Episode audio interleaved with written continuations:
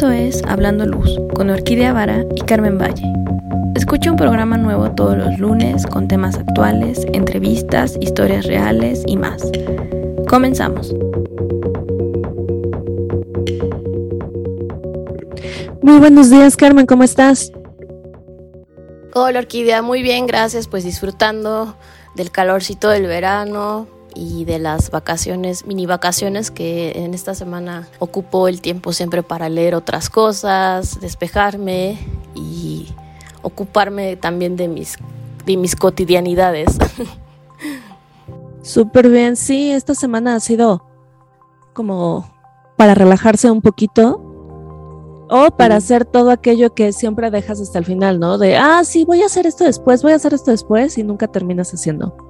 Y bueno, el primer, la primera Semana Santa, según yo, después de pandemia, donde seguro ya está todo, todo el mundo salió de vacaciones. sí, hay mucha gente por todos lados. Eh, este, el día de ayer salí a hacer algunas cosas y sí, parece que ya no hay pandemia. Sí, aparte el Día del Niño aquí en México al menos está a la vuelta de la esquina. Entonces, eso aparte de que nos lleva a ver miles de juguetes y en las tiendas y todo diciéndole, cómprenle algo al, niño, también de repente te pone a reflexionar, ¿qué onda con, cómo crecimos, no? ¿Cómo, cómo va creciendo eh, las diferentes personas en diferentes ambientes? Sí, sí. Pues sí, todos somos como la influencia, una influencia, ¿no? Que vamos teniendo a lo largo de nuestra vida, ¿no? Y seguramente la de cada uno de nosotros es muy particular. El día de hoy les vamos a platicar de una personita que nos inspira porque ella viene a contarnos su historia a través de sus ojos, pero también a través de su vivencia desde niña, ¿no? Entonces es, está súper padre lo que nos viene a, platicar. Sí, claro, justo esto que te decía del Día del Niño está increíble porque esta personita, como la llamas, está increíble. Eh, eh, bueno, tiene una historia que llama la atención porque no es... La mayoría de nosotros, cuando entramos al mundo de la luz, pues generalmente es después de una carrera, hay veces que es por accidente, muy pocas veces es planeado, pero ella estuvo en este mundo toda la vida. Primero, no es mexicana, es argentina, nació en Tucumán, que está al norte de Argentina. Justo su cumpleaños es el 30 de abril, entonces queda perfecto este programa y es arquitecta con especialidad en medio ambiente visual e iluminación eficiente.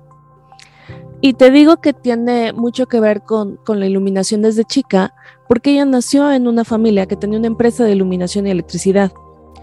Y pues, sus papás tienen, bueno, esta empresa tiene más de 30 años de experiencia en el campo, ella tiene 31 años, entonces digamos que casi casi nacieron al mismo tiempo.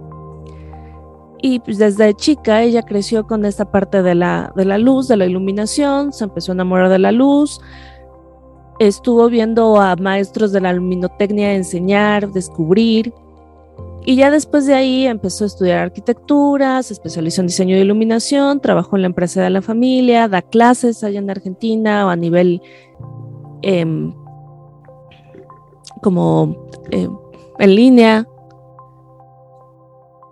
y actualmente diseña y proyecta, da clases, da clases en línea. Y pues creo que tiene un objetivo muy similar al que nosotros tenemos, que es el llegar a más personas con la luz. ¿No? Ella es María Fernanda. Hola Fer, ¿cómo estás? María Fernanda Castillo, ¿cómo estás? Hola. Bien, bien, un gusto de estar acá y bueno, de tener un tiempo de ustedes que también son enamoradas de la luz para, para poder concientizar esto un poco y, y hacer llegar a más personas este mundo que es tan lindo y tan hermoso, ¿no? Totalmente, y tan desconocido, ¿no? O bueno, para nosotros, pero en tu caso creo que pues, te criaste ahí, entonces cuéntanos qué onda, cómo, cómo fue. O bueno, primero dinos ahorita, perdón, primero dinos ahorita como quién eres, ¿no? Y de ahí nos vamos hacia atrás, porque no es lo mismo que con otros invitados que decía, ¿cómo descubriste la luz? Porque pues aquí creciste. Entonces, primero dinos como quién eres y luego ya, ya nos vamos al, al pasado. Bueno, hoy soy arquitecta, como dijiste vos, estudié acá en Tucumán, en la Universidad Nacional. Y acá en Tucumán está una de las pocas universidades también eh, de luminotecnia, una de las primeras de Latinoamérica, en algún momento la única. Eh, hoy ya se encuentran más nodos de educación del tema, así que tuve, tuve la suerte de, capacitarme acá eh, con grandes maestros de la luz y poder ir creciendo también alrededor de ellos, de poder conocer. Hoy me dedico a hacer proyectos y mm, a materializarlos, porque también la, eh, empresa donde trabajo eh, no solo hace lo que es el proyecto, sino también provee las, luminarias y materializa los proyectos, o hace la ejecución, así que estoy como desde el principio al fin de la obra, y asesorando al cliente, o yo digo cliente en general, pero a veces son profesionales que necesitan nuestro apoyo. Un poco la empresa en donde estoy, que nació hace 30 años, casi mi edad. bueno, fue una de las primeras en las que se, valorizó el trabajo del diseñador de iluminación. Eh, tomó la primer camada de diseñadores de iluminaciones de, la región y creó un segmento de empresa en el cual eh, eran profesionales asesorando a profesionales en luminotecnia, ¿no? Así que un poco me enamoré de esa, de esa parte y hoy me dedico a lo mismo y es algo que, estábamos charlando un poco antes de esta introducción, eh, de bueno, de cómo ha sido el camino para llegar acá y a lo que soy. Hoy soy mamá de dos niños, arquitecta y diseñadora de iluminación. Creo que eso sería lo que me define hoy. Me encanta que dices soy mamá de dos niños porque puedes de llevar tu profesión, pero también eres mamá, ¿no? Que también siento que es una profesión. Y esa profesión no se termina, no tiene horario. Exactamente. Oye, Fer, ahorita que comentas que creciste con tus papás y ellos ya son diseñadores de iluminación o se dedicaron a la parte de la, de la parte de, como de ingeniería, ¿no? Mi papá es ingeniero, ingeniero eléctrico o electricista, depende de la región eh, se lo llama de distinta manera. Él ejerce desde muy joven, desde los 10, o sea, desde muy chico, empezó a los 15 años trabajando con máquinas, aprendió y después él eh, estudió, se recibió y empezó a crear la empresa que, que, luego, este, bueno, se dedicó a este, este rubro y encontró el nicho de la luminotecnia, un nicho que no estaba desarrollado y que tampoco estaba jerarquizado.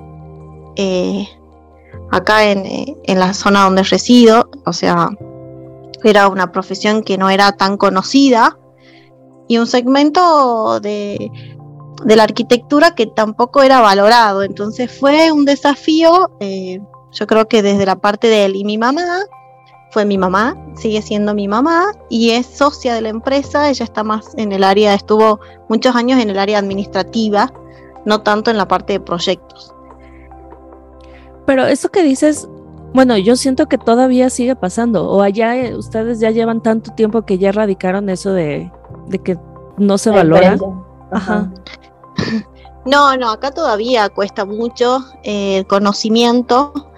Incluso es más, eh, se naturalizó tanto en la zona donde estoy que es como que la luminotecnia está al alcance de muchas personas, de muchos profesionales de la arquitectura, sea diseñadores, arquitectos, y se los capacitó mucho, eh, sobre todo en la empresa donde estoy, se los capacitaba de manera gratuita, que por eso empieza este, este amor para, por mí también de dar clases y, charlar con la gente sobre la luz. Entonces por ahí es como que está sobre, no sería sobrevalorada la palabra, sería lo contrario, sino eh, que acá eh, hay una creencia de que es algo muy sencillo y muy fácil de hacer, entonces lo, pueden hacer cualquier profesional.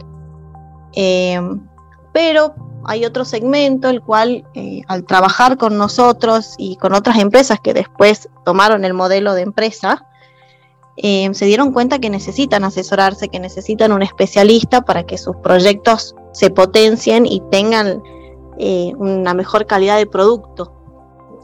yo creo que hay como dos, dos líneas eh, el que realmente lo valora, se asesora y se apoya en un, diseñador o en un lighting designer, y está el que este, no tiene ese valor agregado y sus proyectos no tienen la misma calidad, ¿no? O sea, siguen existiendo las dos líneas todavía, pero hay, hay mucho más conocimiento de lo que es el lighting designer acá en donde vivo yo. Es más, actualmente hay como siete empresas que hacen cosas así y estamos en la provincia más chica de Argentina. increíble. Sí, eso es eh, como importante decirlo porque no es que Tucumán no sé cuántos habitantes tenga, ¿no? Pero estás hablando que si es una, una ciudad pequeña con siete empresas de iluminación que sí se dedican a hacer ingeniería e iluminación, es súper importante. O sea, yo diría que seguramente hay, hay pasos gigantes de mucho trabajo, también de mucho éxito. Sí, el, los pioneros en hacerlo fueron, fueron mis padres, digamos. Eh, los que pusieron este modelo de empresa, porque antes las empresas que hacían tenían la parte eléctrica y la provisión de las luminarias, pero no tenías un lighting designer que te pueda hablar de igual a igual a voz profesional o a voz cliente, asesorarte de una manera correcta y después, bueno, el canal de proyecto, porque una cosa es un asesoramiento, otra cosa es realizar un proyecto de luminotecnia, ¿no? Sí, claro. Y después que tenemos la facultad acá, o sea, la Universidad Nacional de acá de Tucumán, nosotros tenemos lo que es la Facultad de Luminotecnia, entonces eh, hay muchas personas que se dedican a hacer proyectos sin tener una empresa. Eh, yo creo que se conoce mucho más la profesión en donde estoy, pero eso no quiere decir que se la valore como corresponde, no sé si, si se entiende. Sí, claro, o sea, apenas se está dando a conocer, se sabe que existe, pero eso no significa que la gente esté dispuesta a pagarlo. Exactamente. Así es. Y un poco esto de tener redes sociales, de, enseñar, de, llegar, creo que tiene que ver con esto, de darle valor a, a, nuestro trabajo y sobre todo a nuestro conocimiento como profesional. Porque mm, más allá del trabajo que hacemos, creo que el conocimiento que tenemos y la calidad de las posibilidades de, mejorar la calidad de vida de las personas a través de la luminotecnia es muy importante y es algo que ha quedado en gran evidencia con la pandemia, que nuestros hogares, nuestras oficinas, nuestros espacios necesitan ser más estudiados, resueltos de otra manera. Y yo creo que la luminotecnia tiene mucho que ver en esto y bueno, por eso hoy es como que estoy eh, charlando con ustedes y tratando de llevar este mundo de la iluminación a más personas, ¿no? Sí, claro, creo que en cuanto empiezas a saber sobre la luz y sobre las, las ventajas que tiene un buen diseño, que realmente las hemos tratado de tocar de repente aquí como en programas como ¿Por qué no puedo dormir? O, cuando hablamos de cielos oscuros, em, te empiezas a dar cuenta de cuán importante es el saber diseñar o saber manejar un poco y que es más allá de eh, ver los watts o prendele aquí o, o compra esta marca. Exacto. ¿No? Entonces es, está increíble saber que del otro lado del mundo, bueno, en el otro hemisferio, porque generalmente cuando decimos del otro lado del mundo nos referimos como a Europa o cruzar un océano, pero aquí estamos cruzando estaciones, no usos horarios. Em, pues las cosas son similares, ¿no? Sí, yo creo que es una cuestión cultural, eh, sobre todo en toda Latinoamérica. Tengo colegas con los que hablo, así como ustedes que son de México, tengo amigos en Colombia, eh, en Uruguay, en Chile, y es, es una cuestión cultural. Tenemos que, que ponernos las pilas y, bueno, llevar este mundo a otras personas y darle el valor que corresponde.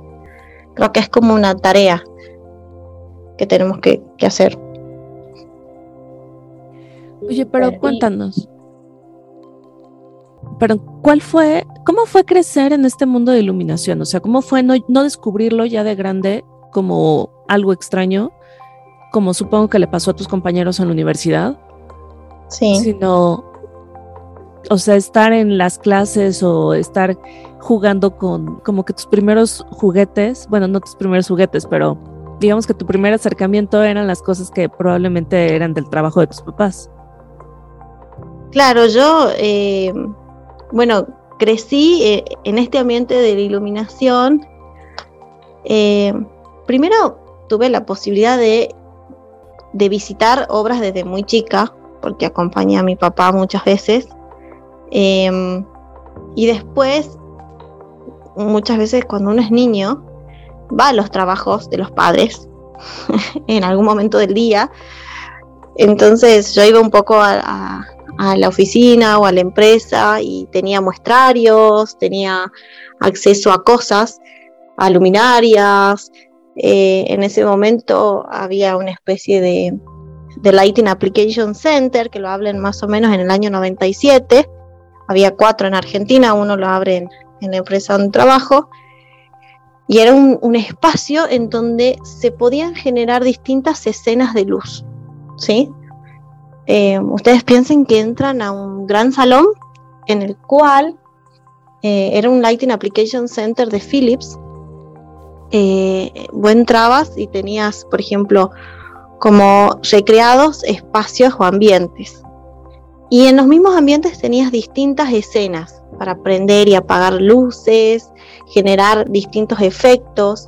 Tenías una, sobre una pared entera teníamos todo lo que era eh, para estudiar la teoría del color de la iluminación. Entonces vos ibas cambiando filtros o iluminando con tonalidades de, de luz blanca, con temperaturas de color distintas, digamos. Ibas iluminando y vas viendo qué pasaba con los colores. Entonces un poco esta magia de jugar con la luz como algo naturalizado para mí desde el momento cero, creo que hizo que yo no, no, no lo vea como algo extraño, sino como una, extensión mía. Eh, mi mamá me cuenta que en ese momento llegaban, llegaban materiales, llegaban mercadería y llegaban, por ejemplo, los tubos fluorescentes, ¿sí? Los tubos de un metro veinte o de 60 centímetros. Y yo me metía dentro de esas cajas y hacía de cuenta que estaba eh, eh, dormida. Y no solo trabajaba con la luz, sino con los elementos que, en los que venían digamos, los niños tenemos una imaginación o sea, inmensa y creo que poder trabajar la luz desde que uno es muy pequeño te genera esto del descubrimiento, del entendimiento, que para mí fue como naturalizado, ¿sí?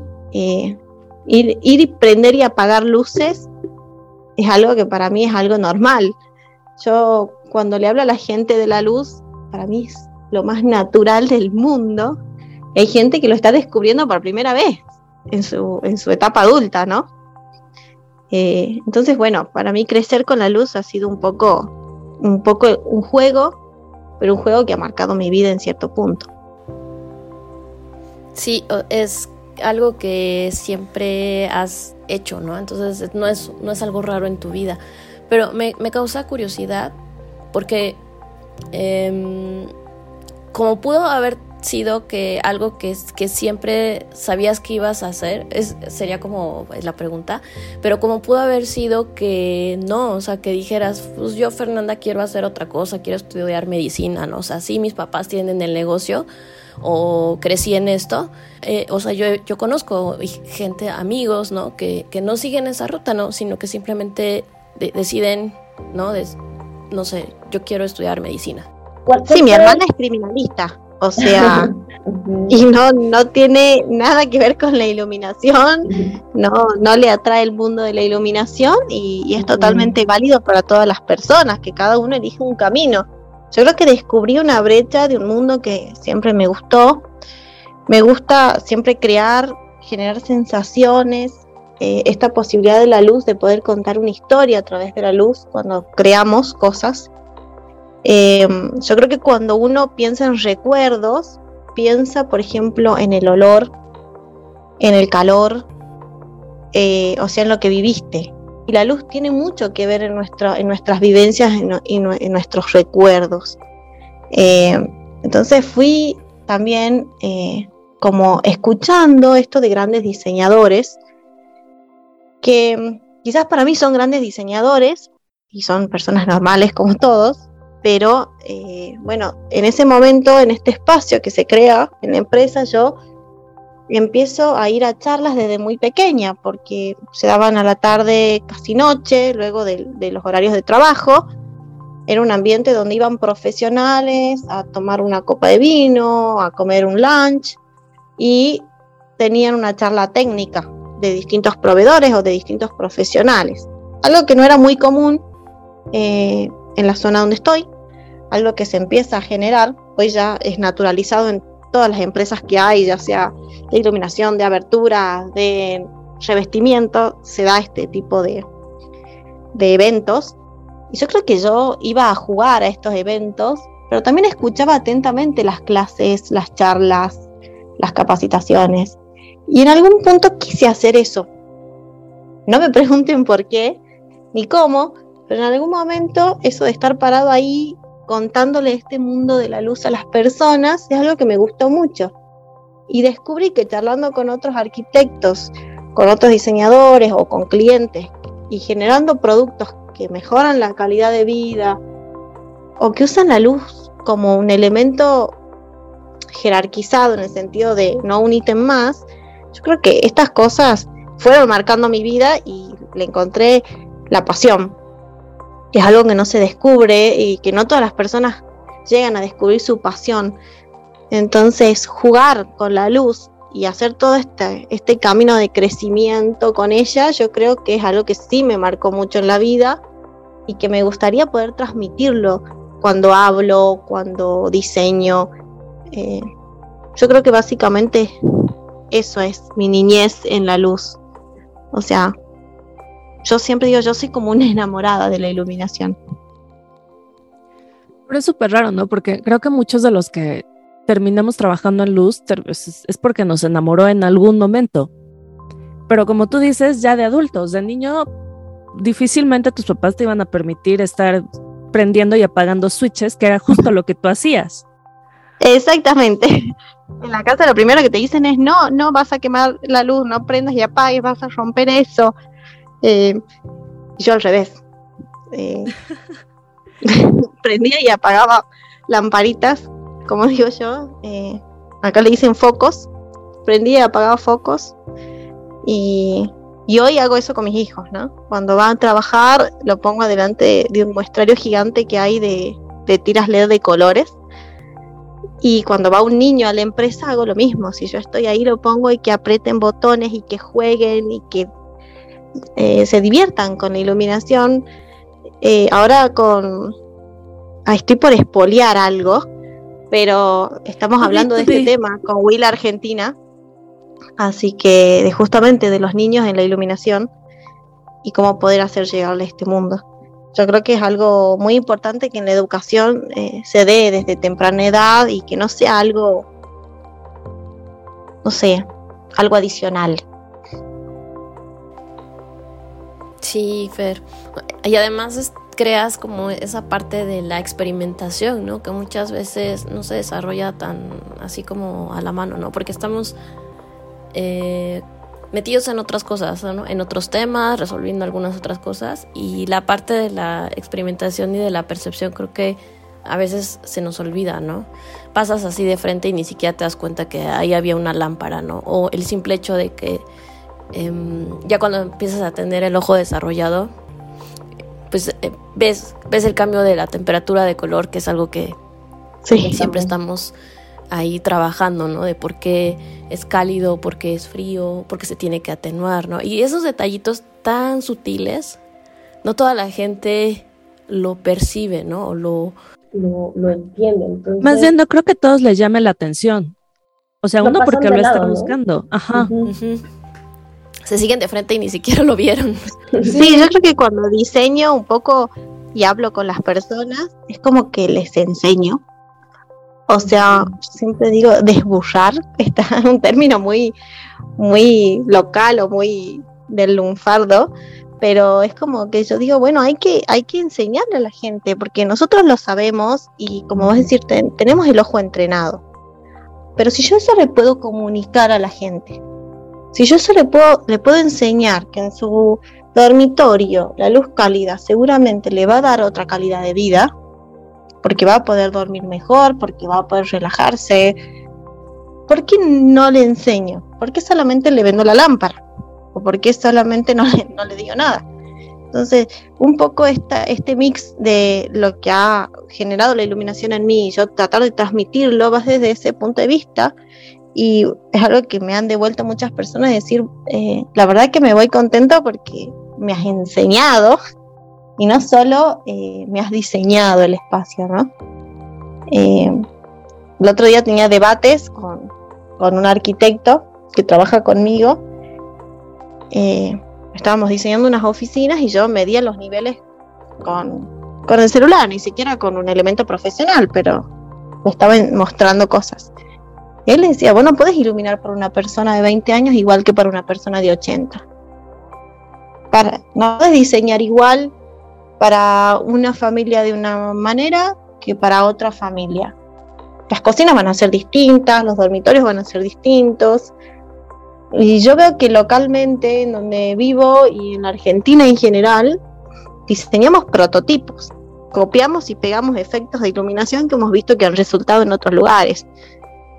Pero no se lo hace a conciencia, mm, se lo hace desde la estética, pero no se lo hace a conciencia centrado en el ser humano o en las personas. Y eso es un poco lo que ustedes me decían. O sea, valorar la profesión es porque nosotros no solo vemos la estética y la funcionalidad, sino vemos a través de la iluminación y de todo lo que genera nuestra profesión.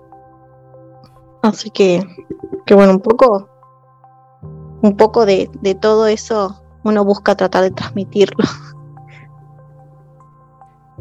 Sí, totalmente. tuvimos una eh, invitada hace como un año que utilizaba la palabra, o sea, que, decía que cuando ella llegó uh, y abrió su, su, despacho de iluminación, tenía que evangelizar, ¿no? Y creo que es, digo, tú usas desburrar, pero pues básicamente es lo mismo, es, es transmitir el conocimiento que tú tienes para decirle a la gente, esto va a ser bueno para ti, no nada más porque se va a ver bonito, sino porque físicamente te va a ser mejor o emocionalmente o vas a tener un valor agregado si contratas un diseñador de iluminación porque tenemos un poco más del conocimiento que cualquier persona o que el vendedor de, lámparas o no si vas al súper o si vas a una tienda, en este caso pues, eh, hay una calle que aquí en la Ciudad de México donde puedes encontrar mil lámparas, supongo que pasa en, cual, en todas las ciudades.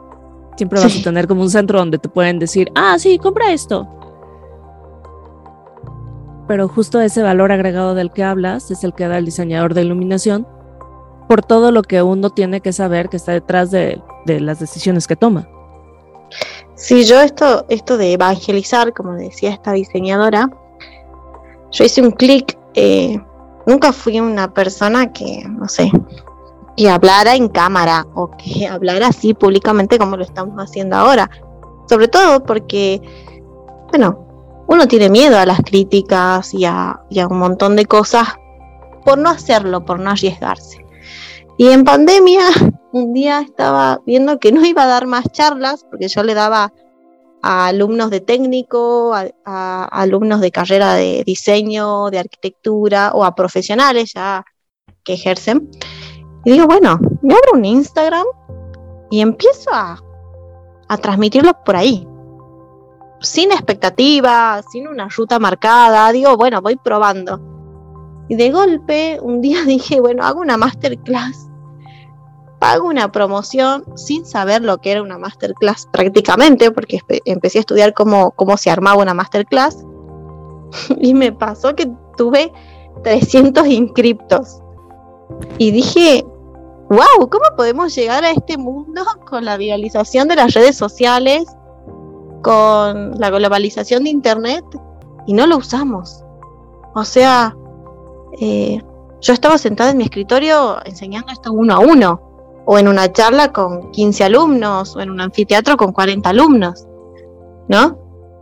Sí, sí. Entonces, cuando llegué a ustedes, en algún momento dije, ay, qué bueno sería charlar con ellas que también entienden este objetivo de transmitir la, iluminación a, a otras personas. Y no solo por Instagram, después por TikTok, por un podcast, o sea, encontrar distintas vías de comunicación y poder generar esto, de llegar y, evangelizar, desburrar o educar a otras personas en estos aspectos. Eh, yo creo que parte de, la no valorización de la, de la carrera o de la profesión es porque no hay conocimiento del tema. No hay personas que se dediquen a darle valor. Y si uno se queda como puertas adentro, y vamos a seguir en lo mismo, ¿no? Claro, totalmente. Así que un poco soy, otra vez me decía un, proveedor, me dice, vos sos como influencer de la luz. Y yo me reía porque, chicos, tengo dos mil seguidores, no soy influencer para nada, desde mi criterio, pero era muy gracioso el, el sentido de decir, no hay muchas personas que estén haciendo eso. Después de que yo me largué, vi que otras colegas en Argentina están empezando. Eh, dije, qué bueno, qué bueno que haya más personas que se dediquen a esto. Hoy, como me decías, definite hoy. Y hoy creo que lo que quiero hacer es que llegue a más personas y que esto que, que yo pude experimentar desde chica, bueno, siga, siga camino.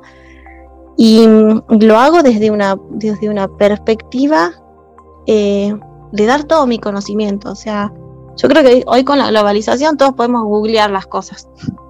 Todos accedemos a la información, así que guardarnos información por ser los profesionales u otras cosas no tiene sentido. Entonces, poder transmitirlo desde cómo es uno y, y transmitirlo a más personas, para mí ese sería mi objetivo ideal. Así que, que en eso gracias chicas por darme este espacio, porque eh, me di cuenta que la comunidad de la iluminación es muy, es muy buena. He encontrado profesionales como ustedes, como de otros países, que, son muy abiertos, muy, muy generosos. Esa sería mi, palabra.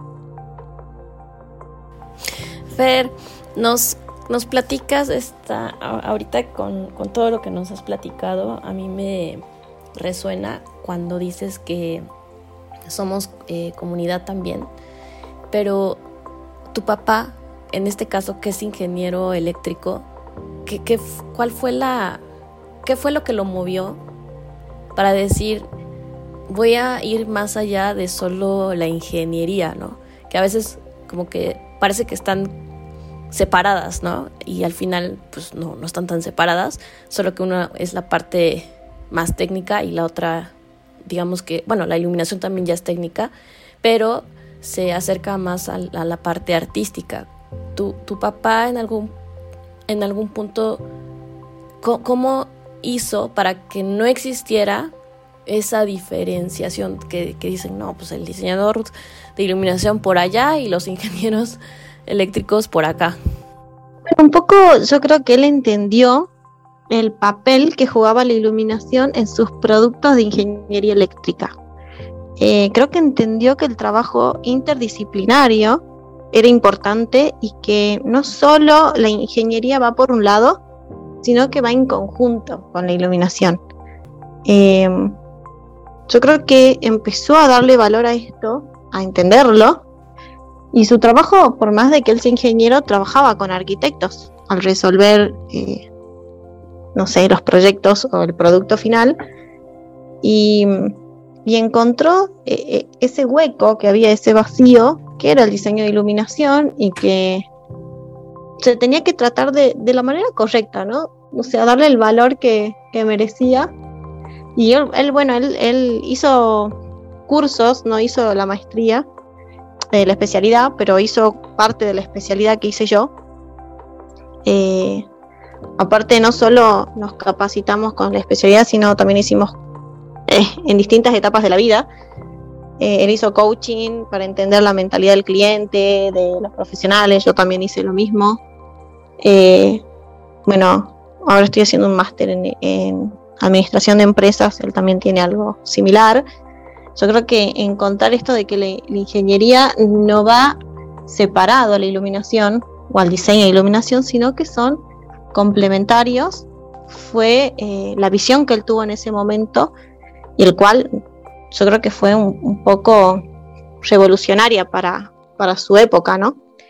Eh, creo que crear un, light, un, lighting, eh, un centro de aplicación de la luz, perdón, me trabé, en ese entonces era como algo súper innovador. Hoy encontrás showroom de aplicación de la luz en muchos lugares, pero se imagínense que fue uno de los cuatro que se hicieron en Argentina. Eh, yo creo que fue una visión muy revolucionaria y eso también me inspiró a mí a decir, bueno, ¿qué voy a hacer yo para hacer algo revolucionario en mi época? o sea, ¿cómo voy a marcar qué es lo que qué es lo que quiero hacer con esto, ¿no? Con esta herramienta que es mi conocimiento y no solo el conocimiento, sino haber tenido la experiencia, porque yo tengo 32 años, pero yo hace 7 años que trabajo con mi papá. Y él me puede transmitir sin filtros, porque no hay un egocentrismo eh, profesional. Entonces, él abiertamente me comparte sus conocimientos y tengo colegas con los que trabajo que están hace muchos años con él que también me lo comparten de igual manera. Y obviamente más los errores que uno comete y el conocimiento que uno va adquiriendo en la práctica, es lo que yo digo, es como un combo mucho más completo que solo el conocimiento o la poca experiencia del campo que podría llegar a tener con mi edad. Algunos me ven muy joven, y una niña, te, una niña. Te miran y encima parezco mucho más chica, mi tono de voz es de una niña pequeña. una vuelta me pasó que una señora estaba eh, en la empresa y hay un, un espacio de atención al público para un cliente común. Vino una señora y me preguntaba si yo la podía atender, porque parecía muy chica. Oh no tenía alguien que la atienda, alguien que sepa del tema. Y los chicos me miraban como diciendo, ella es la especialista y yo lo único que hago acá es vender la lámpara, ¿no? o sea, lo mismo recurrían a mí en conocimiento. Pero creo que algo que también es un mensaje que me gusta bajar mucho es esto que me consultabas vos. La ingeniería no va por separado de la iluminación, ni de la arquitectura, nuestro trabajo es un trabajo interdisciplinario, así como se llama el ingeniero eléctrico para que haga el proyecto de ingeniería eléctrica, tiene que estar el diseñador de iluminación para hacer el proyecto de iluminación. Y tiene que estar el arquitecto para hacer eh, el proyecto de arquitectura y el ingeniero civil para hacer los cálculos estructurales. Y eh, la parte de hidráulica o de plomería, la parte que hace plomería. Entonces, el diseñador de iluminación no va por separado de la ingeniería y es algo que, creo que se lo tuvo muy presente en su momento y que hoy lo tenemos que seguir manteniendo nosotras como, como un objetivo más, ¿no? Trabajo, como dices, trabajo en colaboración y esa confianza, Fer, ¿cómo has logrado que, que exista esa confianza sincera desde la primera vez que encuentras a tu cliente y te dice quiero esto, ¿no? Y de repente empieza a divagar en un montón de cosas y te cambia todo. Te ha tocado de todo el tipo de clientes. No sé, ¿no? Eh, ayer justo platicaba con un, con un, amigo arquitecto que ahorita está viviendo en, en Brasil y me dice, Carmen, es que eso es súper difícil. O sea, a, mí me, me sucede que trato de que mi cliente hable con toda sinceridad de lo que quiere y después termina con otras cosas y se cambia todo y ya no es lo que esperaba y el tiempo del proyecto se alargó y ya resulta que se te salió de los costos. ¿Tú te has enfrentado a estas cosas? ¿Cómo las tratas de... Pues de que fluya, ¿no? Ajá. Sí, cada obra es un desafío, así sea un dormitorio que estamos diseñando a una mega obra, ¿no? Primero me lo tomo así, como que cada una es un desafío y a cada una le tengo que, que poner como pasión y garra para que saque lo mejor posible, porque te tocan distintos tipos de clientes. El que te escucha, el que es abierto, y después tenés, una vuelta hice un posteo de esto, pero tenés un montón de, clientes distintos a los cuales tenés que saber cómo entenderlos.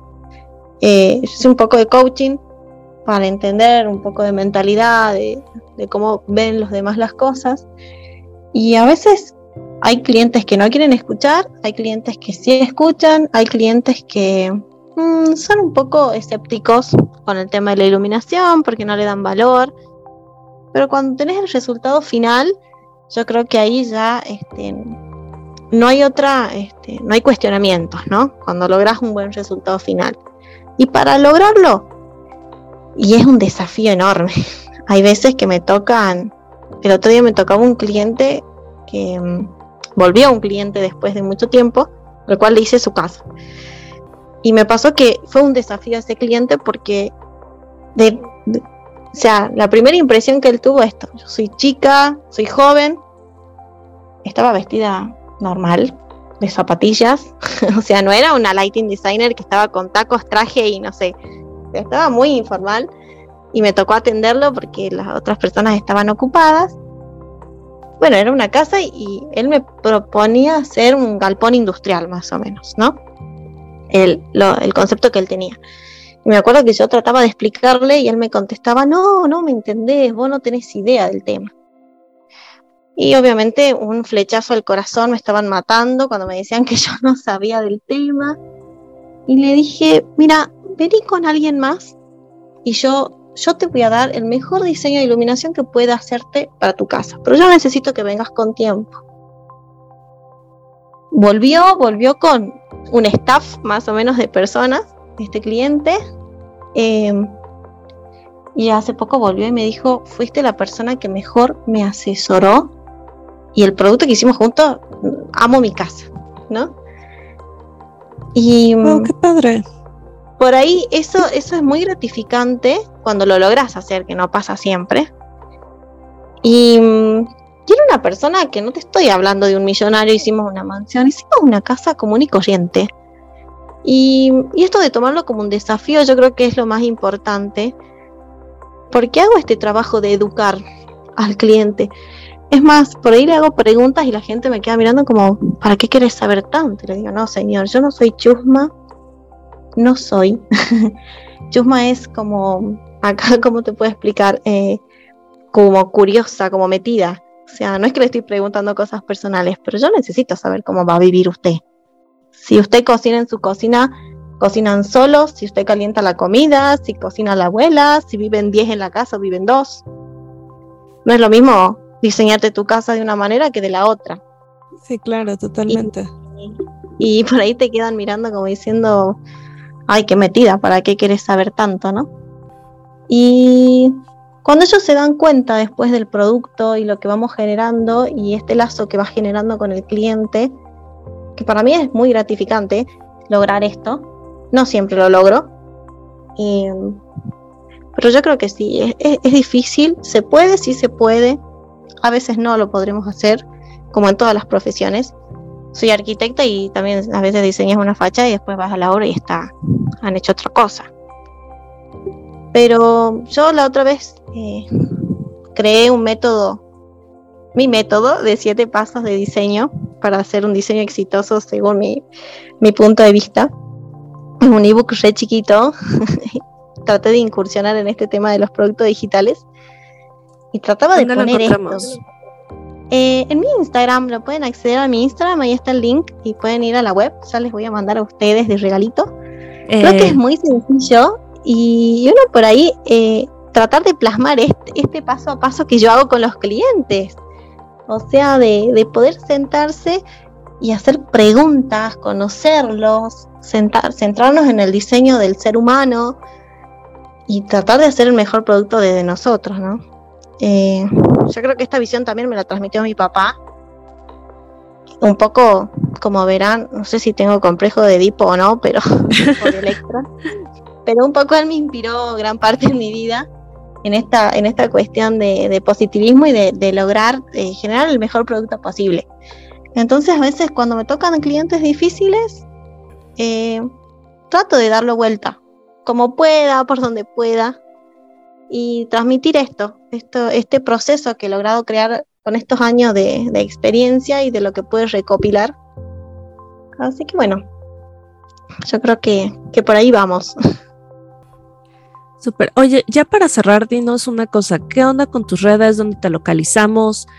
Este, estás diciendo que das cursos por Instagram, hablas del TikTok. Bueno, estoy aprendiendo a usar TikTok.